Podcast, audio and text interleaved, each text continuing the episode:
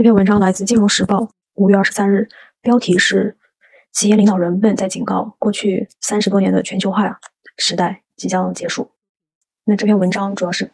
呃描述了很多高管、投资人们对于接下来去全球化趋势的一个评述，以及未来可能带来后果的担忧吧。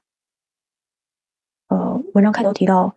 自新冠疫情以来，首次这个瑞士达沃斯经济论坛要在下一周展开。所以，很多高管和投资人们去谈论全球化逆转的风险，来为这个论坛做准备。那主要这个风险来源还是两大因素：第一就是呃地缘政治冲突，还有疫情带来的供应链冲击。呃，来自高盛国际的首席他就表示，呃，中美的冲突正在被疫情加剧，现在又叠加这个俄罗斯入侵乌克兰的事件，那这些趋势呢，都在让人们很关注一个很担心一个脱钩的世界。这位首席呢还表示，现在被公司们提到最多的这个最新的趋势，就三个词儿：onshoring，就是在岸化；renationalization，呃，重新再民主主义和 regionalization 和区域化。这些词儿呢，现在成为了一个新的趋势，放慢了全球化的一个速度。而且他还提到，这些由呃民族主义啊、保护主义、过度的爱国主义带来的摩擦，他。这些事情的发生，他也不确定最终谁会赢。就到底是实行这些政策，你最后能变得更好呢，还是可能会自己都变得更差？他也不确定。来自全球最大的这个私募股权集团的这个主管也表示，目前基本上没有人在他的投资生涯中看到这样的一个趋势发生过。所以说，对于接下来的一个经济、全球政治形势的一个判断，是很影响投资决策的。就比如说现在，呃。我们很有可能看到一个过去低通胀、低利率时代的结束。那这里又谈到，呃，现在呃，在过去的数周，企业高管们谈论到“去全球化”这个词儿的频率是显著上升的。大家谈到呃离岸外包化、在岸化和重新在岸化的这些词儿，就在呃电话会议或者投资人大会中提到这些词儿的频率和次数，也是自两千零五年以来最高的。这里有一张图表，就是这张图就是反映了刚刚的那个提到的次数，是从两千零五年到现在月度的提到 nearshoring、onshoring 和 reshoring 这三个词儿的这个电话公司数量。那提到的条件是在电话会议或者是投资人大会上提到的，样本是九千家全球的公司。那可以看到的是，现在最新的这个数字是达到六十以上，自两千零五年最高的一个水平。来自黑石集团的主席说：“公司们目前就在说，我需要我的生产离我的客户更近一些。”所以这就是大多数公司的主流看法。啊，这里还提到一家来自日本的药品公司 Takeda，它的高管就表示呢，他们仍然会在国际市场中寻求增长，特别是具有高潜力的中国市场。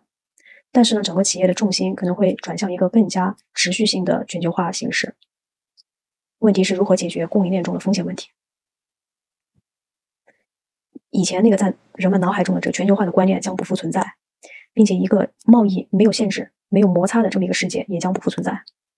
Takeda 还呃最近实施了一个叫双重采购的政策，来建立他们供应链中的冗余度，这样的话可以让供应链更加呃具有韧性来抵抗未来的冲击。当然了，还有消费者产业目前也是经历了一个呃从全球化开始转移的一个趋势，这是。Valentino 和 Bauman 的这个奢侈品品牌的主席说的，文中提到，有一些奢侈品公司现在也重新思考他们的战略。